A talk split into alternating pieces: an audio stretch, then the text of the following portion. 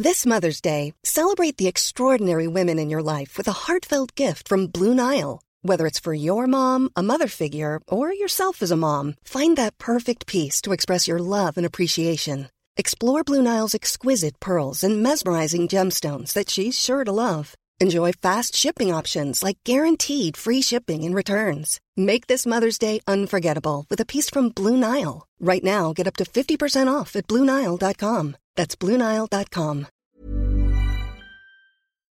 Esto es República H, la información más importante de lo que pasa en el interior de la República, con el punto de vista objetivo, claro y dinámico de Blanca Becerril.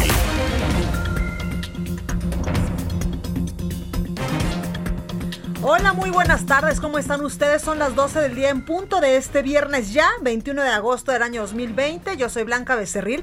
Esto es República H. Yo lo invito a que se quede conmigo porque en los próximos minutos le voy a dar toda la información más importante generada hasta el momento de lo que ha ocurrido en las últimas horas en el territorio nacional. Por supuesto, con el asunto de estos pues nuevos videoescándalos 2.0, como muchos le han llamado. Y es que se acuerda usted que hace muchísimos, muchísimos años, pues el primer videoescándalo, por decirlo de alguna manera, y lo pongo entre comillas, pues fue el del caso Ahumada, con eh, pues eh, el exdiputado y exsecretario y no sé qué cuántas otras cosas ha sido René Bejarano. Bueno, pues ahora varios columnistas han denominado estos nuevos, eh, este nuevo video que pues salió a la luz el domingo a las 8 de la noche y que trascendió pues todo el día lunes y que hemos venido arrastrando durante toda esta semana del caso Lozoya donde presuntamente se ve a dos eh, personas que trabajaban en el Senado de la República en la legislatura pasada recibiendo sobornos y ya ahora pues hemos, eh, hemos dejado atrás las ligas y este portafolio chiquito que veíamos en ese video con Ahumada y Bejarano para pasar a un maletón enorme con un montón de dinero que se ve en este video que por supuesto pues ya se han posicionado todos los presuntos involucrados en estas declaraciones de Emilio Lozoya. Hasta el expresidente eh, pues eh, eh, Calderón ha hablado al respecto. El único que no ha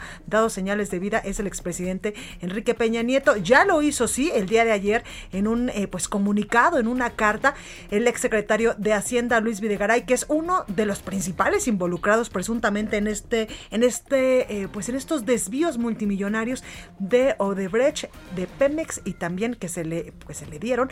En un primer momento dicen que a la campaña del expresidente Enrique Peña Nieto, después a muchos legisladores, sobre todo legisladores del Partido Acción Nacional, para aprobar la reforma estructural, una de las más importantes del sexenio pasado y es la reforma en materia energética. Y por supuesto ayer también trascendió otro video, pero del otro lado de la moneda, y es el, el, hermano del presidente Andrés Manuel López Obrador. Y sobre este video, pues por supuesto que habló el presidente hoy en la mañana y dijo que evidentemente no tienen ni punto de comparación un video con el otro, ni siquiera por el motivo de estos, de estos presuntos dineros y tampoco por la cantidad de dinero que antes se eh, pues traficaba de alguna forma entre funcionarios, empresarios y también han dicho varios entre el crimen organizado a los eh, pues a los funcionarios federales, estatales o municipales. Bueno, pues sobre todo esto le tengo información también sobre cómo ha ido evolucionando el coronavirus, sobre todo en las últimas horas en el territorio nacional. Lamentablemente, pues las cifras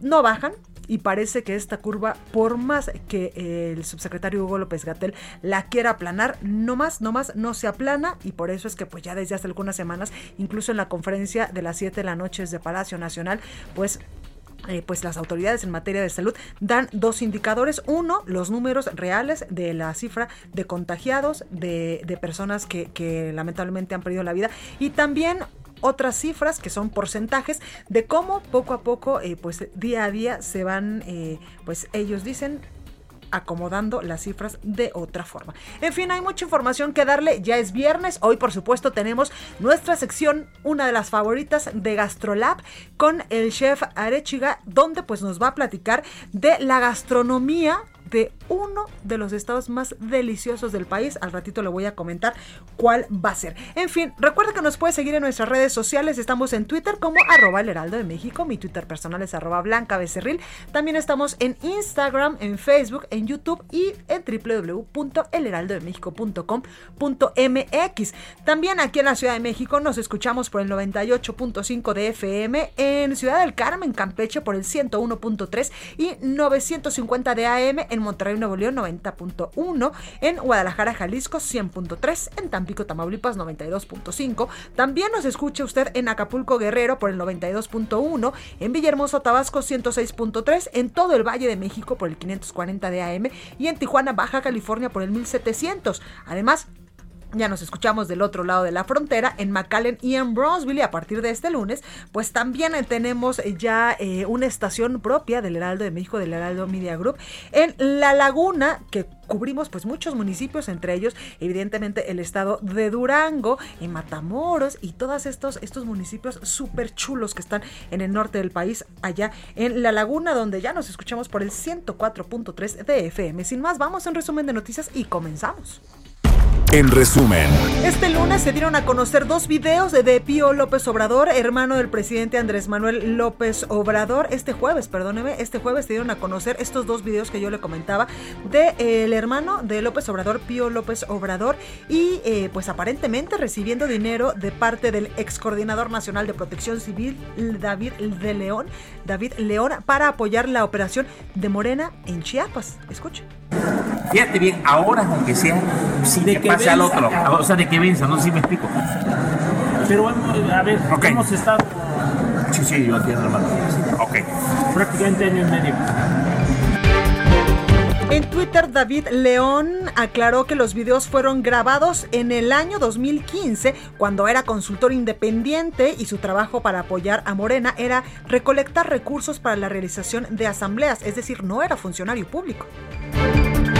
Desde Aguascalientes, el presidente López Obrador dijo que la difusión de este video se debe a una reacción de quienes se sienten pues afectados por la atención de los casos de Emilio Lozoya y Genaro García Luna.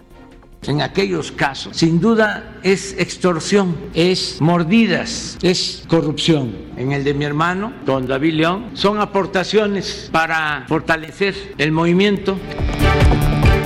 Por otro lado, el mandatario afirmó que ya terminó de leer la denuncia del ex eh, director de Pemex, Emilio Lozoya, a la cual calificó como fuertísima, ya que revela asuntos como el caso de Etileno 21. Desde el reclusorio norte, el exgobernador de Veracruz, Javier Duarte, aseguró que es falso que haya comprado un Ferrari para regalárselo al expresidente Enrique Peña Nieto, como lo afirmó Emilio Lozoya. El canciller mexicano Marcelo Ebrard afirmó que el gobierno de Rusia aceptó aplicar en México la fase 3 de las pruebas clínicas de su vacuna contra el coronavirus con al menos 2.000 dosis. La Secretaría de Salud Federal informó que en México ya hay 543.806 contagios del nuevo coronavirus y 59.106 decesos. A nivel internacional, la Universidad de Johns Hopkins de los Estados Unidos reporta que hoy en todo el mundo hay 22.734.000 casos y más de 794.000 muertes a causa del COVID-19. La nota del día. Bueno, pues comenzamos con toda la información y esta mañana el presidente de México Andrés Manuel López Obrador, continuando con esta gira que ha realizado pues, eh, pues ya esta semana a varios estados del país, está en Aguascalientes y allá está nuestro compañero Augusto Atempa quien nos tiene todos los detalles porque nuevamente volvió a hablar evidentemente del caso Emilio Lozoya, pero también en esta ocasión se refirió a este video que circuló el día de ayer donde pues está su hermano Pío López Obrador. Augusto, ¿cómo estás? Blanca, muy buenas tardes. Sin duda, la nota del día es este video donde sale su hermano y donde sale también el que fuera el director de Protección Civil, David León. Y es que en este video se aprecia que, pues, David León le otorga dinero a Pío para, pues, según el presidente, mantener todavía a, en el 2015, mantener al movimiento de Morena. Si gustas, vamos a escuchar lo que dijo el presidente porque está muy interesante cómo defiende el uso de este dinero. Escuchemos lo que dijo reacción normal, legítima de quienes están viendo afectados sus intereses. No solo es el monto del dinero, no es comparar solo una operación ilícita que está denunciando el señor Lozoya donde cobraron 200 millones de dólares de más en la venta de una planta chatarra que esto que puede significar dos millones de pesos. Es el fin en aquellos casos. Sin duda es extorsión es mordidas es corrupción. En el de mi hermano don David León son aportaciones para fortalecer el movimiento. Ahí está lo que dice y es que según el presidente este, el surgimiento de este video viene por parte de una venganza de, de la oposición y esta venganza viene porque se está denunciando la corrupción que se daba en administraciones anteriores. Por eso es que sale este video, según el presidente, en donde se involucra a su hermano y donde se involucra también al exdirector de Protección Civil. También habló acerca de que, pues, eh, este dinero, este dinero que recibía o que recibe o que recibía Morena, pues eran recursos de los mexicanos, era recurso que se le daba eh, de manera voluntaria al movimiento de Morena eh, y si gustas, vamos a escuchar lo que dijo respecto a este dinero y a estas aportaciones que recibía David León. Todas las revoluciones se hacen así, con la cooperación de la gente. Estos videos que se muestran son de 2015. En ese año habían elecciones en Chiapas y elecciones federales. Morena no ganó ni un distrito en Chiapas. Y de los 124 municipios, solo se ganó uno. Esos recursos, como se habla en el video, se utilizaban para la gasolina, para el apoyo de quienes trabajaban en la organización del movimiento. Y David León contribuía de esa manera, consiguiendo esos fondos. Algo muy interesante es que ahora David León no tiene trabajo, él estaba, estaba propuesto para manejar eh, la dirección de esta empresa que se iba a encargar de la distribución de medicinas. Ahora que pues salen a la luz estos videos, el mismo presidente dijo que él conocía de la existencia de esos videos cinco días antes, desde hace cinco días, y precisamente le dijo a David León que lo mejor para pues el país es que él se retirara de esa postulación que el mismo presidente había hecho, es decir, va a buscar una nueva persona para que pueda ser el director de esta empresa de medicinas, de esta repartición, repartación de medicinas. Cabe también destacar que el presidente le pidió a David León y a su hermano Pío que no se vayan a amparar, que enfrenten a, las acusaciones en caso de ser citados por la Fiscalía General de Justicia de la República, perdón, en caso de ser citados, pues que ellos se presenten. Incluso llamó a los expresidentes, a Calderón, tanto a Peña Nieto, incluso a Salinas, a que presenten una denuncia ante la Fiscalía para que se llegue al fondo del asunto de estos videos. Incluso también el presidente dijo que él estaría dispuesto a presentarse a declarar si es que así la fiscalía lo, lo requiere. Blanca, mi reporte. Pues ahí la información, Augusto, y es que hay una línea lamentablemente muy delgada entre las aportaciones para un movimiento, las aportaciones, pues eh, que la gente, que el pueblo, como dijo el presidente López Obrador, durante este movimiento le ha dado a, Morena, el movimiento que encabezó durante mucho tiempo el hoy eh, presidente. Hay una línea muy delgada entre esto y los sobornos para una campaña electoral que también veíamos de lo que se le acusa a Emilio Lozoya y a todas estas personas que estaban con el presidente, expresidente Enrique Peña Nieto. Así es, él menciona que no fue tanto el dinero el que le dio a su hermano, que fue más el dinero de los Oya, pero pues como diría la vieja, haya sido como haya sido, el caso es que ahora está siendo evidenciado el presidente López Obrador. También he de comentarte que el presidente dijo que estas, él tenía una cuenta, una cuenta bancaria en donde llegaban todas estas aportaciones y de ahí él obtenía su sueldo cuando no era ni funcionario, simplemente era político de Morena y pues hay que investigar todo eso. Pues es algo que se tiene que investigar. Aquí lo importante pues es la, disposición de ambos bandos para estas investigaciones, Augusto. Así es, y te puedo asegurar que no va a ser el último video que va a salir, tanto de la oposición como del presidente van a seguir saliendo más videos y hay que estar muy preparados, muy atentos. Totalmente pobre de mi México, Augusto, muchas gracias. Nos estamos escuchando, Blanca. Gracias. Y precisamente David León hace 16 horas a través de su cuenta de Twitter ponía, respecto al video, debe tener aproximadamente 5 años de antigüedad de noviembre de 2013 a noviembre de 2018. Yo fui consultor, no servidor público, aclara. Mi manera de apoyar al movimiento fue recolectar recursos entre conocidos para la realización de asambleas y otras actividades, también dice David León. En tanto se aclara la situación por la que atravieso y para no afectar al gobierno de México, al gobierno federal, no tomaré protesta como integrante del equipo de la Secretaría de Salud. Y es que hay que recordar que él pues deja la Coordinación Nacional de Protección Civil para eh, pues hacerse cargo de todo este nuevo esquema de eh, pues de, de, posicionamiento de medicamentos en todo el país. Así que el presidente pues ya no lo decía Augusto Atempa le pidió que por estos, estos, estos momentos, que se espere tantito que todavía no tome pues protesta al cargo. Ahí las palabras de David León a través de su cuenta de Twitter. Y vamos a más información porque eh, pues este asunto de... Eh, de las declaraciones de Emilio Lozoya, que ya lo decía hoy el presidente Andrés Manuel López Obrador, que eh, pues ya había leído toda, toda esta denuncia de sesenta y tantas páginas para eh, pues conocer exactamente qué es lo que dice presuntamente Emilio Lozoya y a quién pues embarra literalmente porque ya lo decíamos ayer, eh, pues está diciendo que en este caso, en estos casos de corrupción, pues estaba involucrado el expresidente eh, Enrique Peña Nieto, también el expresidente Felipe Calderón y hasta Carlos Salinas de Gortari, entre muchos otros legisladores que nosotros le hemos dado cuenta aquí. También en esta denuncia que ya leyó completa el presidente López Obrador, se habla de un presunto Ferrari que el exgobernador de Veracruz, Javier Duarte, le regalaba al expresidente Enrique Peña Nieto para una mega casa que se estaba construyendo, incluida con un museo. Bueno, pues el exgobernador Javier Duarte, quien se encuentra en estos momentos preso en el reclusorio norte, afirmó que nunca, nunca ha comprado un Ferrari y mucho menos regalado alguno, luego de que pues Emilio Lozoya reveló que el veracruzano entregó un vehículo rojo de esta marca al expresidente Enrique Peña Nieto. Dice el exgobernador, en mi vida he subido a un automóvil de esa marca italiana, nunca he comprado uno y mucho menos he regalado alguno. Con todo respeto a Emilio Lozoya, quiero subrayar que a los únicos Ferraris que que conozco son a Ramón Ferrari Pardiño, a Alfredo Ferrari Saavedra y dice ahí otros nombres quienes colaboraron en mi gobierno. En una denuncia que fue filtrada y que nosotros le pasamos el día de ayer, el exdirector de Pemex reveló que Duarte regaló este Ferrari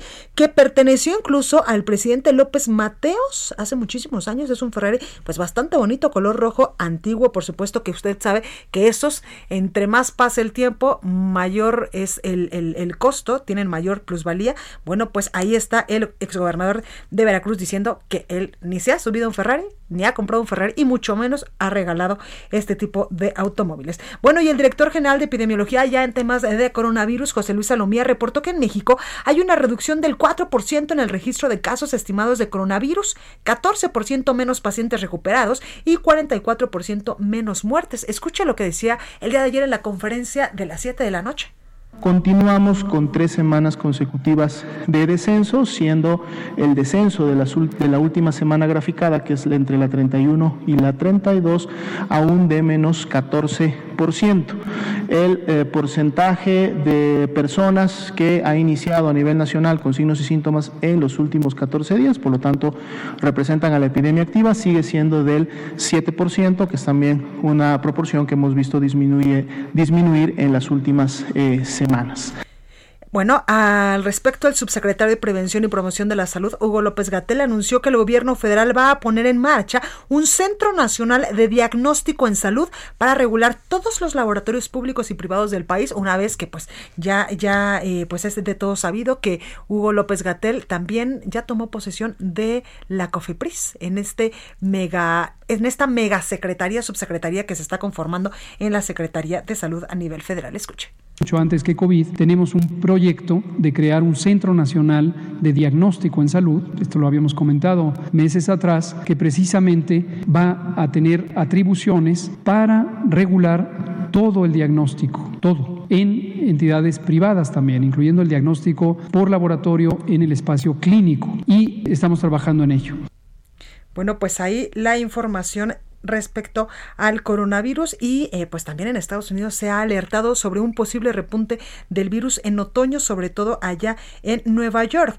También eh, pues hay que, hay que comentarle también que eh, el día de ayer pues le damos aquí el informe completo de lo que había sucedido en la CONAGO en esta reunión del presidente Andrés Manuel López Obrador con todos los gobernadores del país donde incluso pues ayer el gobernador de Jalisco Enrique Alfaro nos decía que si sigue eh, pues así la CONAGO como está en estos momentos estipulada, que incluso él ya no asistirá. Bueno, y el presidente Andrés Manuel López Obrador en esta reunión ofreció a los gobernadores tres alternativas para revisar e incrementar los recursos en las entidades federativas y es que uno de los puntos clave de esta, de esta reunión de la CONAGO, y ya lo, lo platicábamos ayer, era la revisión del pacto fiscal con el gobierno federal, porque muchos gobernadores, sobre todo estos 10 gobernadores de la Alianza Federalista, han dicho que en estos momentos no hay evidentemente dinero que alcance y que, eh, pues por la emergencia sanitaria, y que ellos están haciéndole frente a la pandemia del coronavirus con recursos ordinarios pese a que hay muchos estados del país, como por ejemplo Nuevo León y Jalisco, que le dan más, dicen ellos, al gobierno federal de eh, aportaciones eh, y el presupuesto pues les va les va muy rebajado. Por ello el presidente López Obrador pues ofreció a los gobernadores tres alternativas para revisar e incrementar los recursos de estas entidades federativas. El mandatario explicó que el pasado miércoles durante pues esta reunión de la CONAGO planteó como primera opción una revisión a la fórmula que se aplica para la distribución del gasto. Sin embargo, advirtió que podría tener inconvenientes ya que será difícil construir un consenso que deje satisfecho pues a todos los estados. Decía el presidente primero se tendría que modificar la fórmula de distribución de las participaciones federales. Esa fórmula se definió de origen desde los años 80, pero fue, eh, se fue modificando. La última modificación se hizo en el sexenio pasado de todo lo que recauda la federación. Se entrega un porcentaje a los estados que se distribuye de acuerdo a la población, al crecimiento económico y a la pobreza. En esto es donde están peleando los gobernadores, sobre todo de estos 10 estados de la República. El mandatario federal también explicó que la segunda alternativa es que la federación recorte su gasto para destinar más dinero a los estados y municipios del país. En ese caso, adelantó que carece en estos momentos de viabilidad, ya que eh, el gobierno federal tiene compromisos irreductibles que debe de cumplir. Esta opción está descartada, dice el presidente López Obrador. También refirió que el tercer camino sería incrementar la colaboración presupuestal entre los distintos niveles de gobierno para invertir de manera conjunta, aparejado de medidas de austeridad y combate a la corrupción. Estos son tres de los puntos que el presidente López Obrador pues les planteó a los gobernadores respecto a su petición ya muy reiterada de eh, pues revisar este modelo, este pacto fiscal. En fin, vamos con nuestro compañero Germán Vargas porque hay otros asuntos también en materia climática que, que, contarle, que informarle hasta Baja California Sur porque Genevieve deja sin luz a más de 83 mil personas tan solo en Baja California, en Baja California Sur. Germán, adelante con tu reporte, ¿cómo estás? Eh, gracias, eh, Blanca. Efectivamente, fueron 80 mil los usuarios afectados por Comisión Federal de Electricidad de postes y de fallas en 26 circuitos de distribución de energía, tanto en La Paz como en Los Cabos. El día de hoy los puertos ya estarán abiertos poco a poco a la navegación. Eh, empezaron a aperturarse en Guerrero Negro y aquí en La Paz a la navegación mayor. Esto por eh, que aquí a la capital del estado es donde llegan la mayor parte de los insumos que surten a Baja California Sur. Los demás puertos estarán reabriéndose poco a poco a las actividades acuáticas para regularizarse pues ya a finales del día y el día de mañana al 100%. En Los Cabos han iniciado los trabajos de limpieza blanca posteriores al paso de Genevieve que alcanzó la categoría 4. Muchas de las calles quedaron inundadas en el centro de Cabo San Lucas por estos escurrimientos. La clínica número 6 del Seguro Social quedó eh, prácticamente bajo el agua, dañada por las inundaciones. Prestadores de servicios y trabajadores de restaurantes de playa están en este momento iniciando con eh, la limpieza de la bahía las playas eh, más concurridas por los extranjeros en, el, en Cabo San Lucas, porque Genevieve trajo consigo varias toneladas de basura. Aun cuando se anunció la eh, reanudación de las actividades comerciales conforme al semáforo COVID, este día se pretende que de nueva cuenta se mantenga la venta de comida en las calles una vez que la Comisión para la Protección contra Riesgos Sanitarios de Luz Verde a todos los expendedores de comida. El escurrimiento de aguas negras están en este verificativo en las principales zonas urbanas de la capital del estado. Eh, en fin, que hemos dejado de estar en alerta roja y únicamente pues queda ya la labor de limpieza y el saldo que te comento de 80 mil usuarios y las dos personas eh, fallecidas que comentamos eh, justo en la semana pasada. Germán, Esta semana, perdón. Muchísimas gracias Germán por tu reporte. Cuídense mucho. Bueno, pues ahí lo tenemos y precisamente los gobiernos de Yucatán, Quintana Roo y Campeche pues ya instalaron sus comités de emergencia de protección civil por la tormenta tropical o la depresión tropical 14 que llegaría este fin de semana. En fin, vamos con nuestra compañera Itzel González al sacapuntas de este viernes. Yo regreso con más. Sacapuntas. Buenos resultados está dando la estrategia del secretario de Seguridad, Alfonso Durazo. En el primer semestre del año, los robos bajaron de autos 25%, en transporte público 45%, a transeúnte 27.7%, a casa habitación 23% y a transportistas 21%. En cuanto al homicidio doloso, en 11 entidades se ha contenido y en algunos casos se reporta una disminución.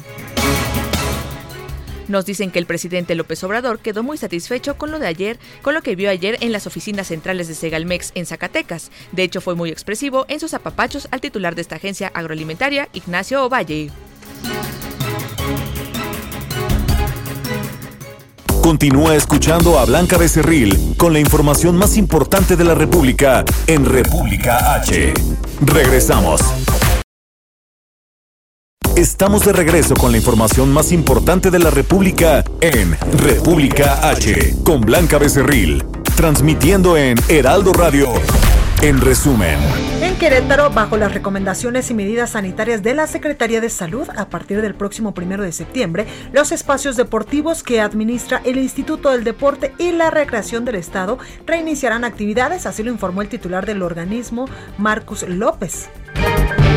Concluyó el registro en Hidalgo de candidaturas para 84 ayuntamientos ante el Instituto Estatal Electoral, aunque el gobernador Omar Fayad anunció que integrantes del Comité Estatal para la Seguridad en Salud acordaron solicitar al Consejo de Salubridad General y al INE suspender los comicios por la contingencia de coronavirus.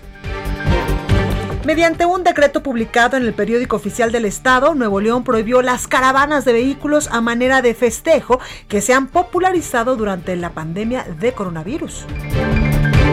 El Ayuntamiento de Benito Juárez en Quintana Roo, a través del Comité de Fenómenos Hidrometeorológicos, mantiene la vigilancia de la depresión tropical número 14, que podría convertirse en tormenta tropical este fin de semana, por lo que las direcciones municipales involucradas se declararon listas para atender de manera inmediata la situación en caso de ser necesario.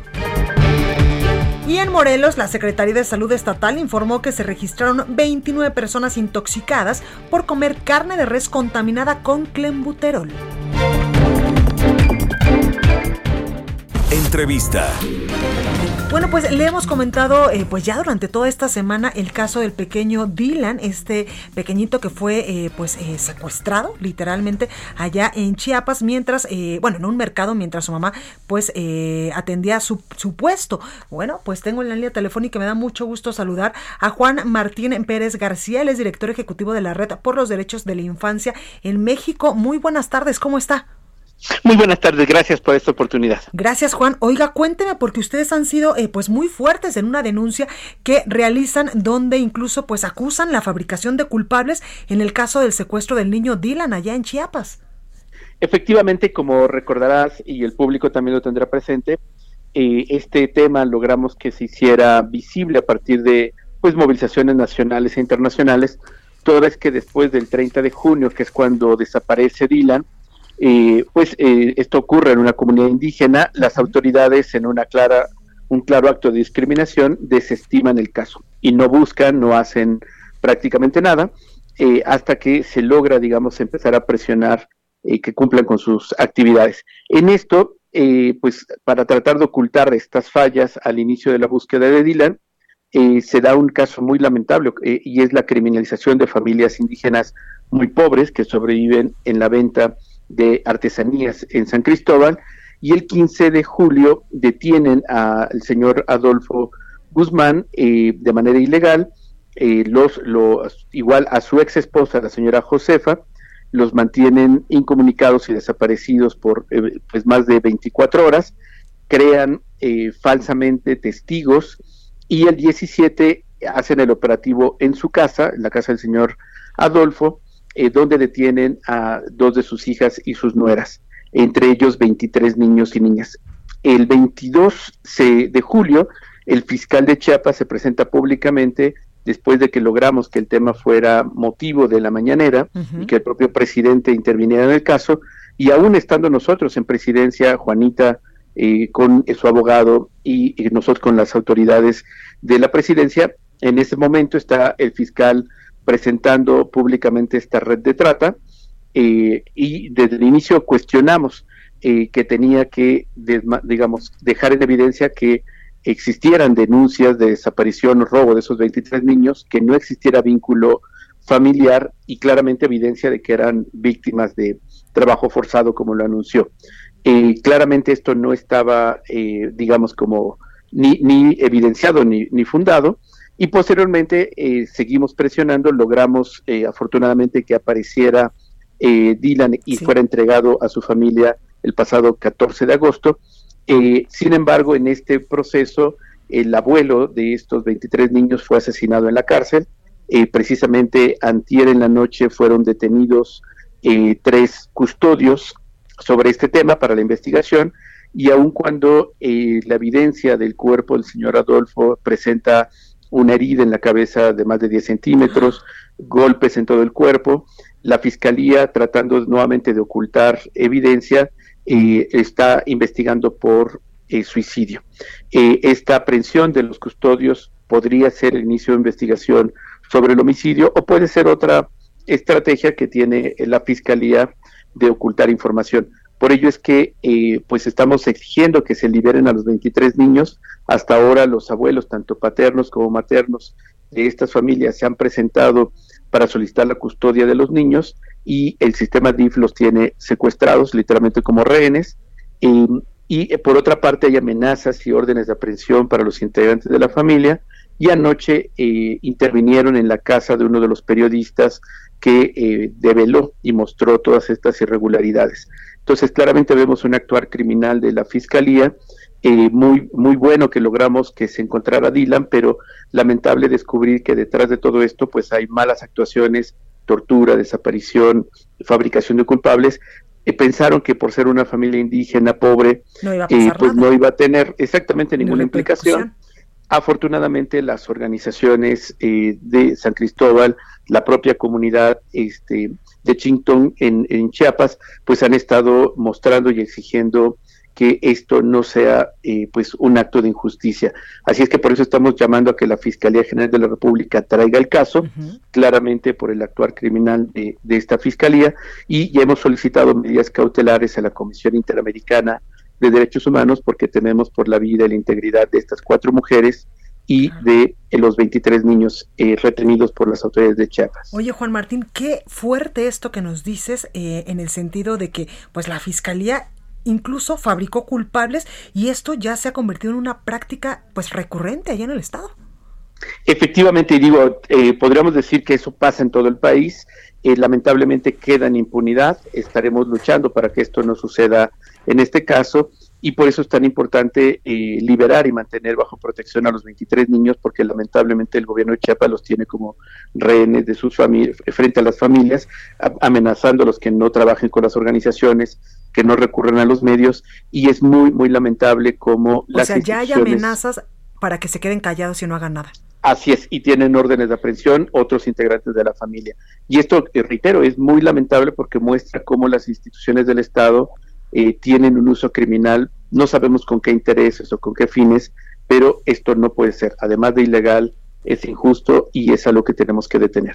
Oye, Juan, por ejemplo, en Chiapas, que es en estos momentos en el estado donde estamos hablando de, eh, eh, pues donde estaba secuestrado este, este pequeñito Dylan, la trata de niños, la trata de personas es un delito común, es un delito, pues que, que tiene ya tiempo en el estado. Eh, hay casos, tristemente, el, tema de trata como, como tal es en todo el país un hecho de impunidad. Claro.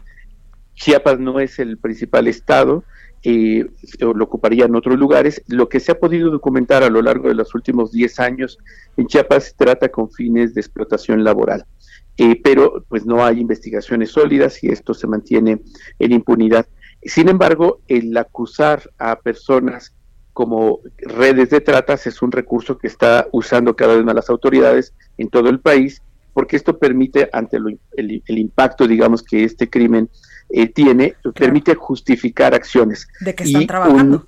así es, un método frecuente que están usando, particularmente la Fiscalía de Chiapas, es detener a las personas acusándolas de posesión de, drogas Esto estigmatiza, esto le quita peso a las, a las denuncias de, de las víctimas y sobre esto comienzan a fabricar eh, pues otros delitos, que es lo que hemos podido documentar en este caso. Ya había denuncias previas, nosotros hasta recién tenemos eh, literalmente las evidencias. Hay videos donde el señor Adolfo eh, describe cómo fue torturado y cómo hay audios donde él también, antes de ser asesinado, pide apoyo a su comunidad porque está siendo extorsionado. Le pedían 50 mil pesos para él y 50 mil pesos para la señora Josefa, su ex esposa que fue detenida. Eh, y hay audios donde esto ya ha sido entregado a las autoridades para mostrar precisamente que había conocimiento del riesgo de su vida y su integridad y aún así eh, no fue protegido. Hay sospechas claras de que esto es un homicidio y no un suicidio. Oye, eh, Juan, eh, por último preguntarte, ¿el gobierno eh, estatal, el gobernador, sabrá de este tema? Y también, ¿qué les han dicho las autoridades si es que pues ustedes han acudido, ya no lo, no lo has comentado, que han pedido incluso pues la intervención del presidente Andrés Manuel López Obrador? ¿Qué les han contestado? ¿Qué les han respondido? Y si se han acercado también con el, con el gobernador. Sí, hemos buscado contacto, este, hasta ahora no tenemos ninguna respuesta. Eh, tenemos eh, vínculo permanente y estamos informando todo esto al subsecretario de Derechos Humanos Alejandro Encinas, con quien estamos eh, pues urgiendo a una reunión para que se pueda tener una respuesta del Estado en su conjunto. Hay que entender que el Estado mexicano no es solamente el gobierno de Chiapas. si por alguna razón, como es el caso de presuntas acciones criminales de las propias instituciones, el Estado mexicano es más amplio y tiene en este caso que atraerse esta investigación por la Fiscalía General de la República, porque ya hay conflicto de interés eh, de que la Fiscalía pueda hacerlo de manera eh, apropiada y al mismo tiempo garantizar que otras instituciones del Estado mexicano pueden proteger la vida y la integridad de estas cuatro mujeres indígenas presas y 23 niños y niñas retenidos de manera injusta por el sistema DIF. Pues ahí está, ahí está la denuncia. Eh, Juan Martín Pérez García, director ejecutivo de la Red por los Derechos de la Infancia en México. Muchas gracias por esta comunicación, por esta entrevista. Y espero Gracias por la oportunidad y agradecer muchísimo porque encontramos a Dylan con el apoyo de, eh, los, medios. de comunicación. Así es que agradeceríamos nos ayuden a mantener esto visible para que no se mantenga la injusticia. Cuenta con ello, Juan. Muchas gracias por esta entrevista. Gracias, muy buen día. Hasta luego. mucho. GastroLab con el chef Israel Arechiga. En Coahuila yo he nacido y orgulloso yo me siento. Exactamente, hoy vamos a hablar de la gastronomía deliciosa de Coahuila y es que este estado de la República eh, pues se destaca por los tamalitos, las empanadas, las enchiladas, las conservas y los guisados hechos con chile guajillo, cascabel o pasilla. Ya se me hizo agua a la boca. Eh, Israel, chef, ¿cómo estás? Mi querida Blanca, qué gusto saludarte. Pues aquí estamos como cada 15 días. Seguimos con el norte de la República y pues ahora le toca el turno, como bien lo dices, a una tierra que tiene de gastronomía y de vino mucho que ofrecernos. Totalmente. Oye, chef, y dinos, por ejemplo, cuando vayamos a Coahuila, pues, ¿qué no podemos perdernos de esta deliciosa gastronomía que yo debo de serte sincera, algo de mis puntos débiles es comer y comer y comer, y cada 15 días que me toca estar aquí contigo, pues yo en cuanto investigo qué estado de la República nos toca, bueno, se me hace agua a la boca, literal. Pues es que yo creo que la producción de Gastrolab debería llevarnos de viaje a cada estado del Yo me anoto, yo me anoto. Porque yo también me quedo con muchas ganas de probar algunas cosas. Y ya lo dijiste al principio, algo que no puede faltar de la gastronomía de Coahuila y que cuando se tenga oportunidad de ir hay que ir a probar son las enchiladas norteñas de olla. Qué que son las enchiladas muy particulares. Ya sabemos que todos los estados tienen su forma diferente de hacer enchiladas, pero estas son las enchiladas rellenas de queso asadero y raja y que vienen con una salsita roja dentro de una olla. Es una barbaridad. Dios, chef, ya se me hizo agua a la boca. ¿No podrás tú hacernos unas un día de estos y traernoslas aquí a la cabina? pues me voy a comprometer a que antes de que venga el fin de año voy a ir a la cabina y voy a llevar comida. Oye, falta un montón para el fin de año. Pues nos faltan muchos estados, ¿eh? Así ah, que bueno, no, tenemos mucha tela de donde cortar, pero me quiero ubicar un poco más al sur de Coahuila, particularmente en Parra, porque justo estamos en época de la vendimia. Recordemos que agosto es la época en la que se vendimian todas estas uvas, estos cultivos, y ahí vamos a encontrar una casa de vinos que es la más antigua de toda América, que es Casa Madero, que se fundó en 1542.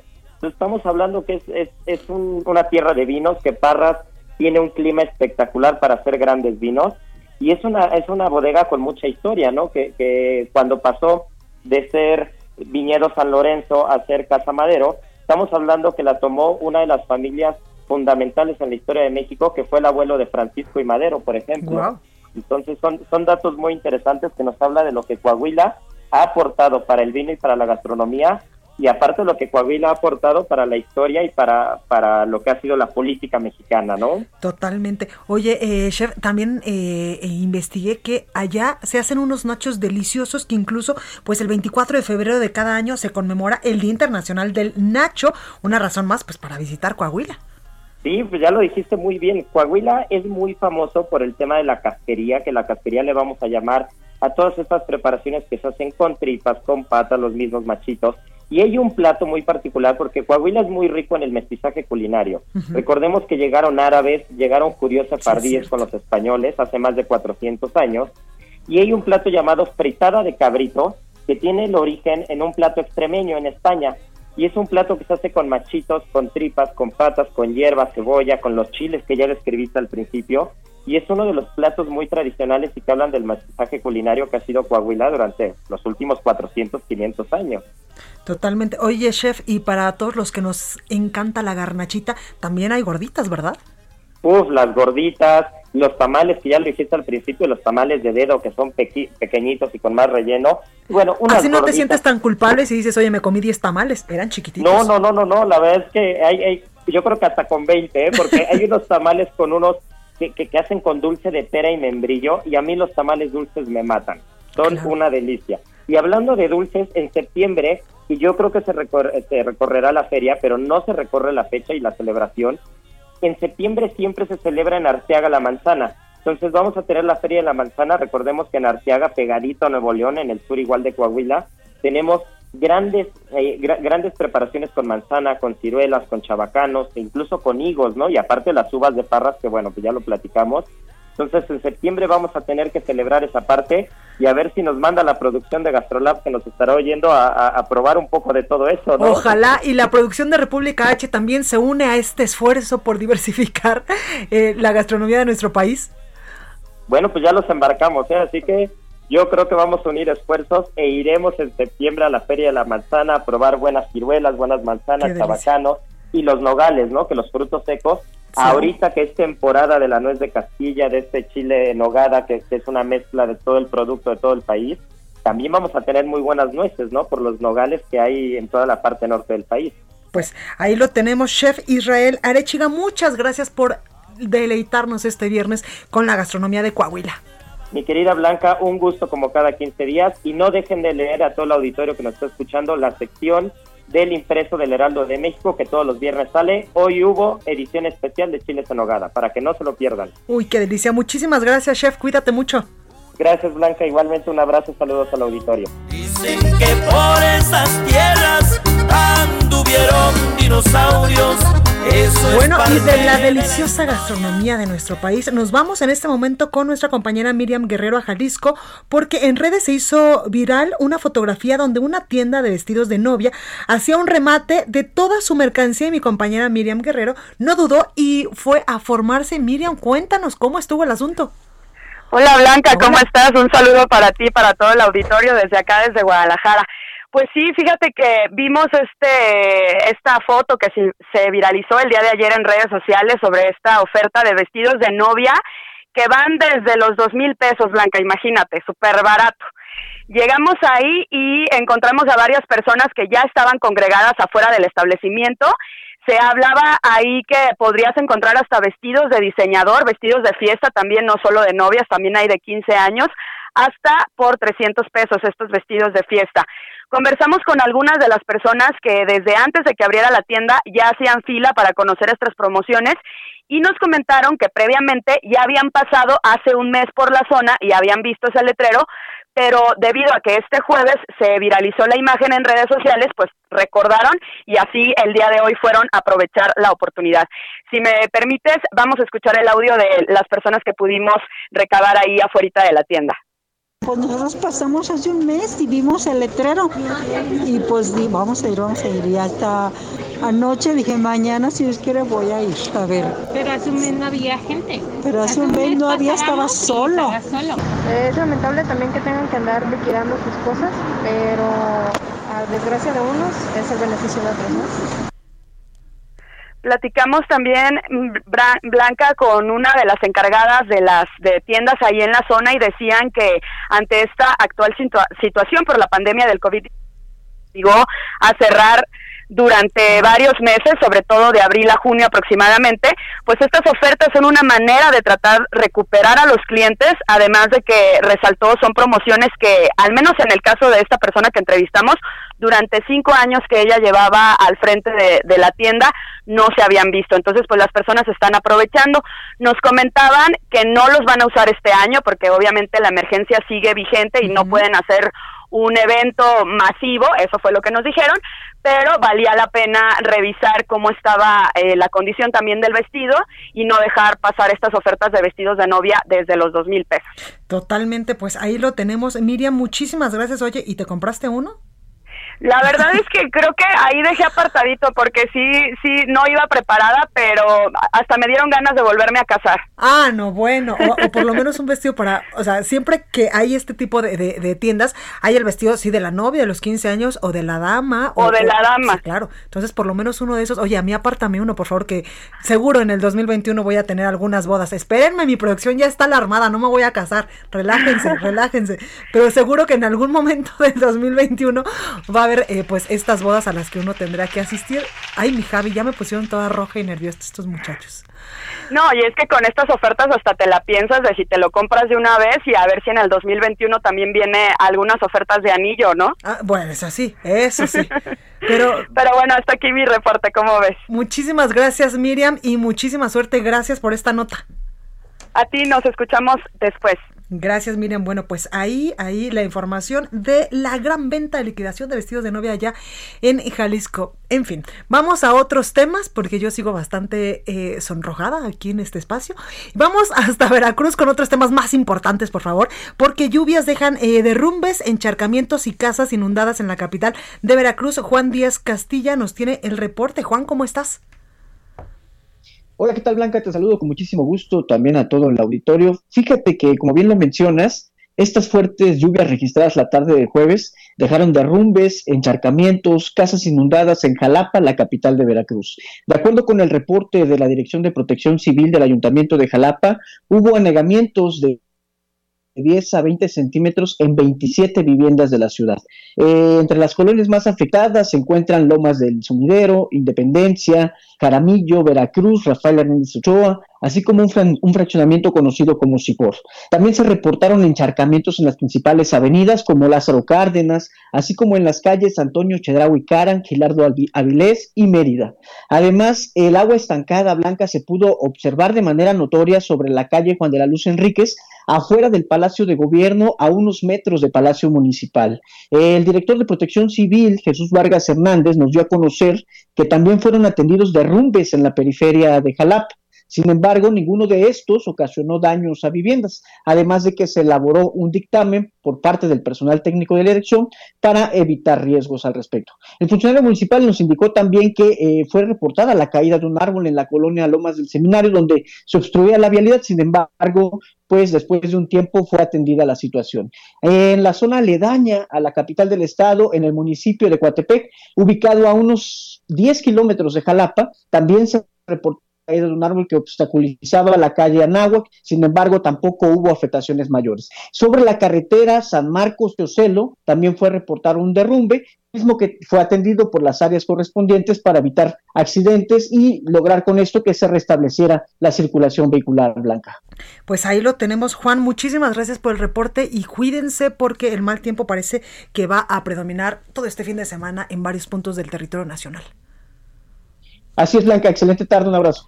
Igualmente, bueno, ¿y eh, qué cree usted? La justicia federal amparó al diputado federal del Partido del Trabajo, eh, Fernández Noroña, contra el acuerdo del Congreso de Nuevo León del pasado 23 de septiembre, cuando lo declaró persona non grata en este estado de la República Mexicana. En fin, hasta aquí este espacio informativo. Yo soy Blanca Becerril, yo les espero el día lunes con toda la información en punto a las 12 del día. Por favor, de corazón, cuídese mucho y disfrute su fin de semana.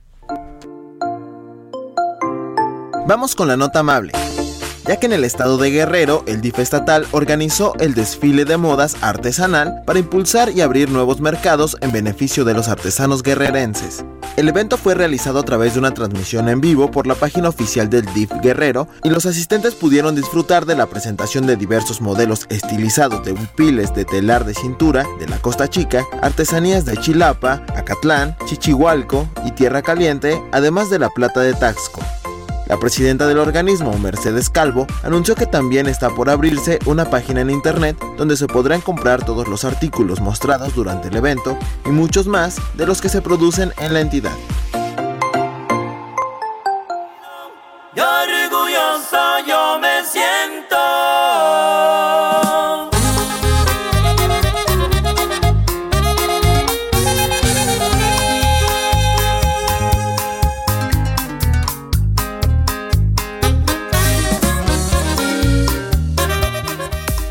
Esto fue República H, la información más importante de lo que pasa en el interior de la República, con el punto de vista objetivo, claro y dinámico de Blanca Becerril. Continúa escuchando Heraldo Radio, donde la H suena y ahora también se escucha. Una estación de Heraldo Media Group. Hi, I'm Daniel, founder of Pretty Litter. Did you know cats tend to hide symptoms of sickness and pain? I learned this the hard way after losing my cat, Gingy. So I created Pretty Litter, a health monitoring litter that helps detect early signs of illness by changing colors, saving you money and potentially your cat's life. Pretty Litter is veterinarian developed, and it's the easiest way to keep tabs on your fur baby's health right at home. Go to prettylitter.com and use code ACAST for 20% off your first order and a free cat toy. Terms and conditions apply. See site for details.